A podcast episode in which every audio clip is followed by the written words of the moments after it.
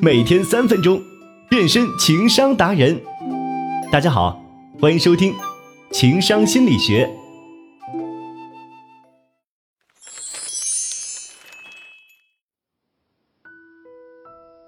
从古至今，表白都是一件大学问。在古代，男人追女人都是慢慢的、浅浅的说。那时候的女人害羞，要是太直接，她们脸一红，脚一跺，骂你一句臭流氓，你分分钟就出局了。不过现在的女同胞们可没那么扭捏，你浅浅的说，慢慢来，她们没兴趣。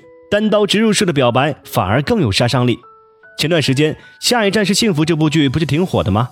宋茜在剧里饰演的是三十二岁的大龄剩女贺繁星，虽然年纪不小了，但她家世不错，长得也漂亮，身材迷人，事业也挺顺，怎么看都是女神一枚。在剧里，贺繁星的追求者不少，但是都没成，所以她一直没谈过恋爱。直到遇见了二十多岁的小奶狗袁宋，才开始了他的初恋。一开始，贺繁星压根没有勇气去谈这段姐弟恋，但为什么她最后会答应呢？在我看来，主要还是在于袁宋对贺繁星的单刀直入式表白。比如一开始，袁宋喜欢上了贺繁星，就直接对他说：“我已经喜欢上你了。”逛街遇到贺繁星，也会来一句：“我希望你能接受我。”没过多久，袁宋过生日，居然还当着贺繁星的面许愿：“我希望贺繁星能成为我的女朋友。”在袁宋一次次单刀直入式的表白下，贺繁星一步步沦陷了。虽然中间发生了各种小插曲，但是一点也不妨碍袁宋赢得女神的芳心。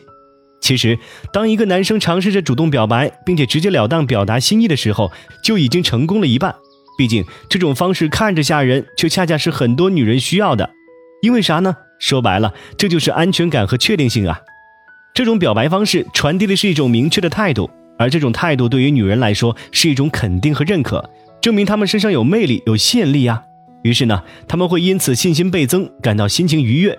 好，这信心有了，心情美了，防备心理崩塌了，心动指数暴涨了，距离甜甜的恋爱还会远吗？另外，从科学角度来看，因为女人更感性，内心更容易脆弱，对恋爱、婚姻的想象和期待也更多。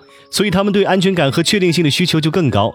这时候，当男人单刀直入式表白，刚好满足了他们对情感的心理需求。特别是像贺繁星这样已经三十多岁的女人，要不是袁宋用这种方式打动她，她哪敢轻易开始去谈一场相差十岁的姐弟恋呢？